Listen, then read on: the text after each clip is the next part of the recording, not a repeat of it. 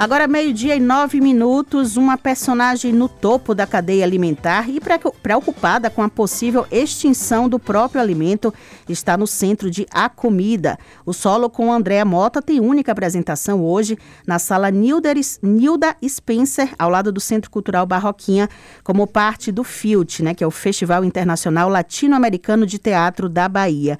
E é com ela que a gente conversa aqui no estúdio. Olá, Andréia, boa Olá. tarde, bem-vinda aqui boa ao Multicultura. Obrigada pelo convite, boa tarde. É isso, estou aqui para convidar todos que queiram assistir o Future, né, que está começando desde. começou no dia 9, está seguindo aí com a programação maravilhosa, espetáculos, colóquio, que é uma realização do grupo Oco Teatro Carranca Produções e só uma correção, o espetáculo não tem uma única apresentação, não. São duas apresentações, São duas. isso. Uma às 16 e a outra às 19 horas. As duas apresentações hoje, então, hoje, lá no Nilda Spencer, né? Hoje, no Nilda Spencer. E quem quiser tem que segurar logo pelo Simpla, porque o espaço é reduzido, são só 70 lugares e está bem concorrido já, né?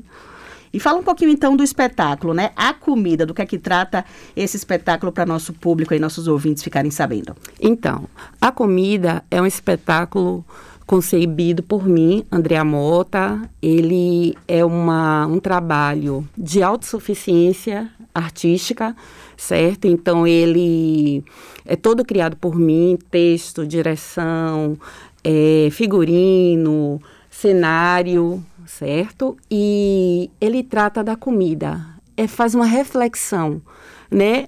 Qual é essa relação que nós, seres humanos, temos dentro dessa cadeia alimentar? Né? Então, ele traz toda um, uma pesquisa sobre a questão dos maltratos com os animais, sobre a questão da produção alimentícia, como ela é feita, né, do uso dos transgênicos e também a questão é, cultural, né, o que é a comida, né, que a comida é o ganha-pão de muita gente, que a comida é afeto, que a comida faz a gente viajar no tempo e no espaço. Isso faz parte do texto, né, o que traz da nossa memória a comida, o que proporciona a comida. Mas só que quem conta essa história é um ser fantástico. Então, não precisa ficar com medo, porque esse ser está bem alimentado e vocês sabem, né, que um animal saciado, ele não oferece perigo. Sem dar muito spoiler, né, mas já está fazendo aí a recomendação. Eu aproveito para perguntar que é algo que a gente até reflete, né, André? É, afinal de contas, tem aquela máxima que diz que você é o que você come. Você concorda com essa frase? Eu concordo, claro que sim, né? Você vê que quando cuidamos do que a gente se nutre, a gente tem uma saúde melhor, né? A gente tem mais ânimo, é mais feliz, né?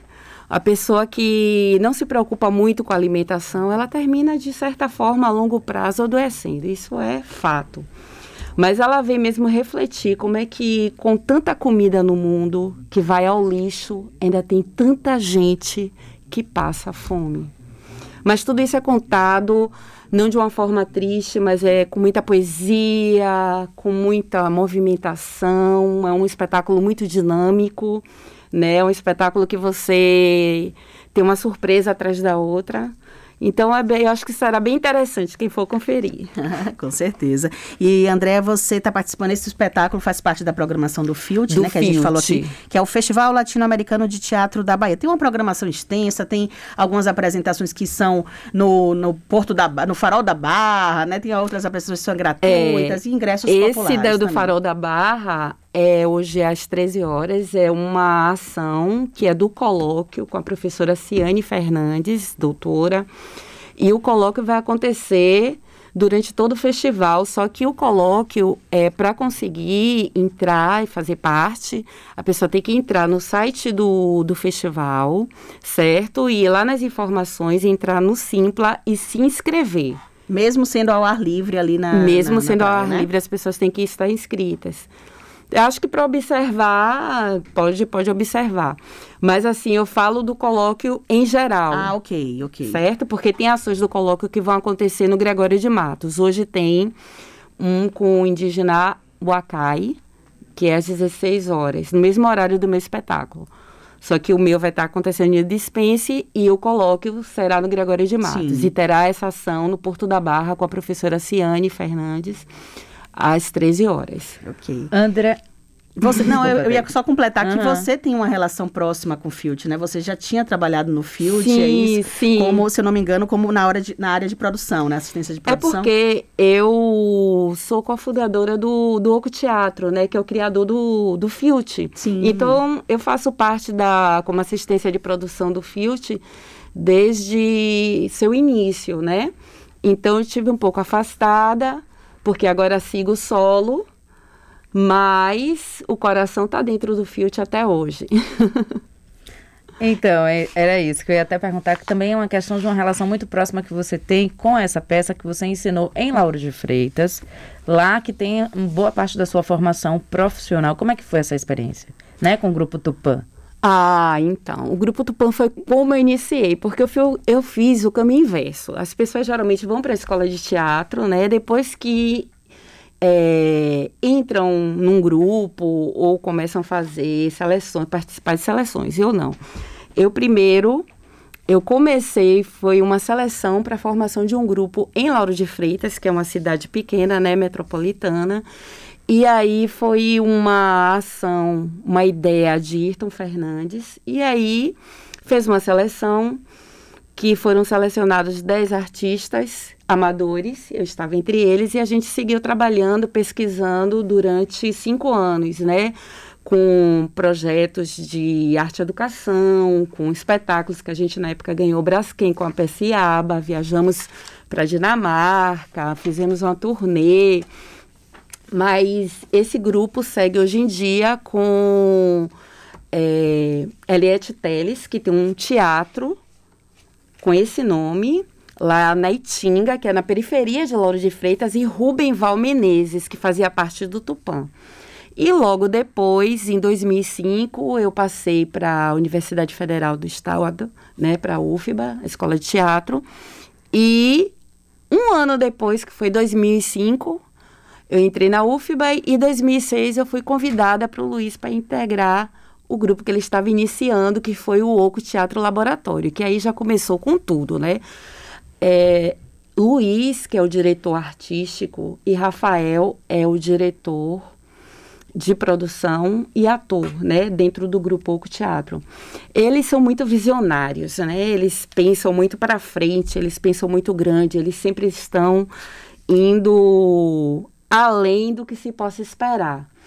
E quando você pensa que eles vão esticar as mãos para muito longe para fazer uma coisa grande, eles não. Eu achei incrível esse ano. Eles vão para as raízes e dessas raízes eles trazem é assim uma potência enorme. Porque, por exemplo, esse ano eles estão com cidades do interior, certo? Que estão vindo mostrar grupos do interior do Vale do Velho Chico apresentando num festival, porque é muito difícil você conseguir entrar num festival, né? Sempre se busca o que está fora.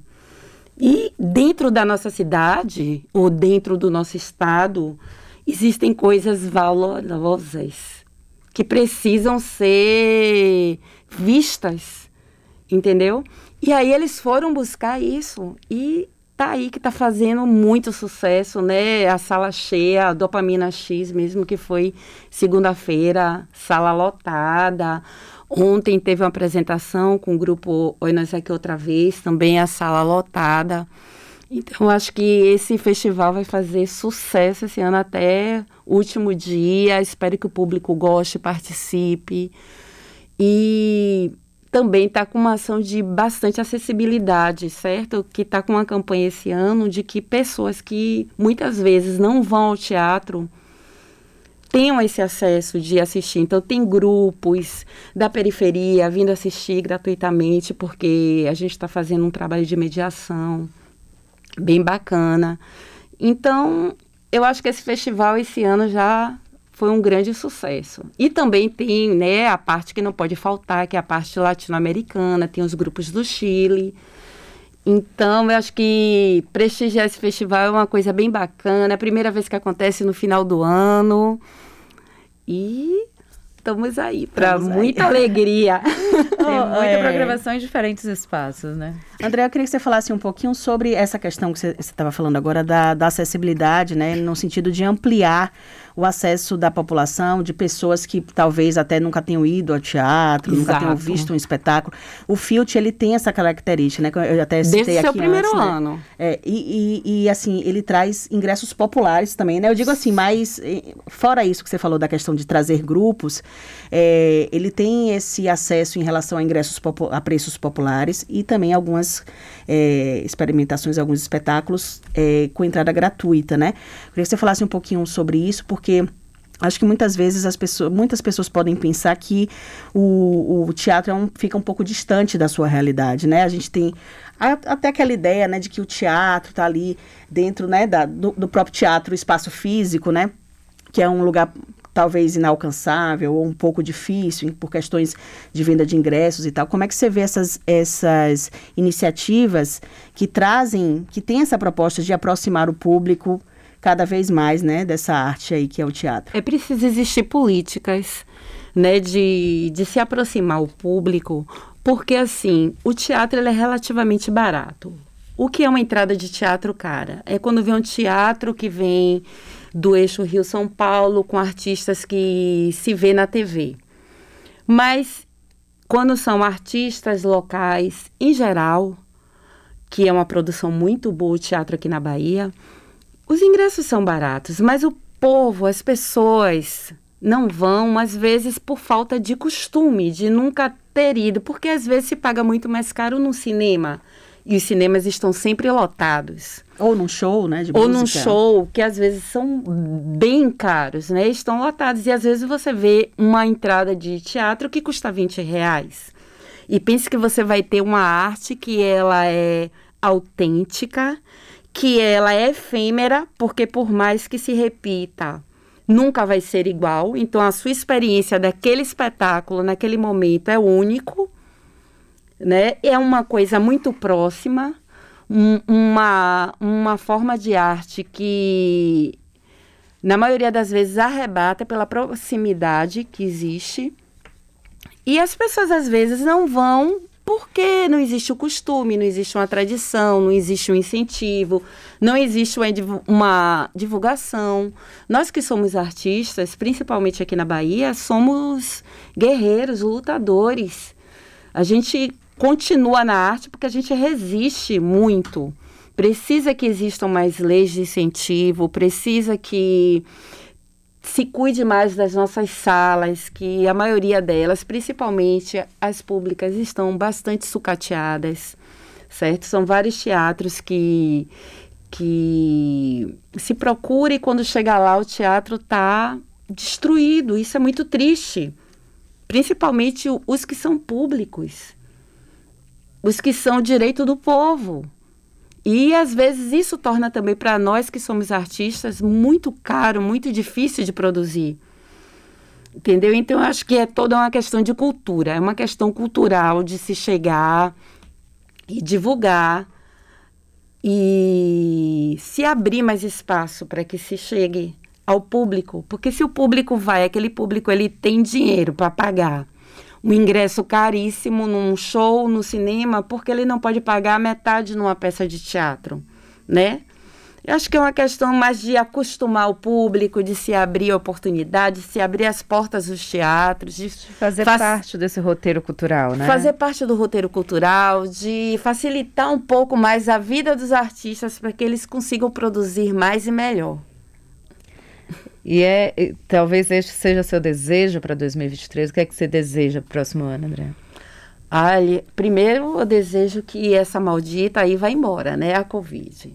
Tô alegre porque eu acho que agora a cultura vai renascer, né?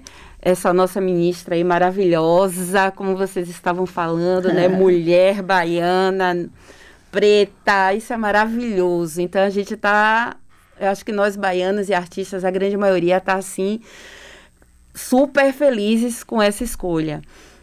Então, estou esperando que tenha bastante leis de incentivos, editais, toda um, uma rede que venha favorecer para que a arte renasça no nosso país, que ela está precisando, né?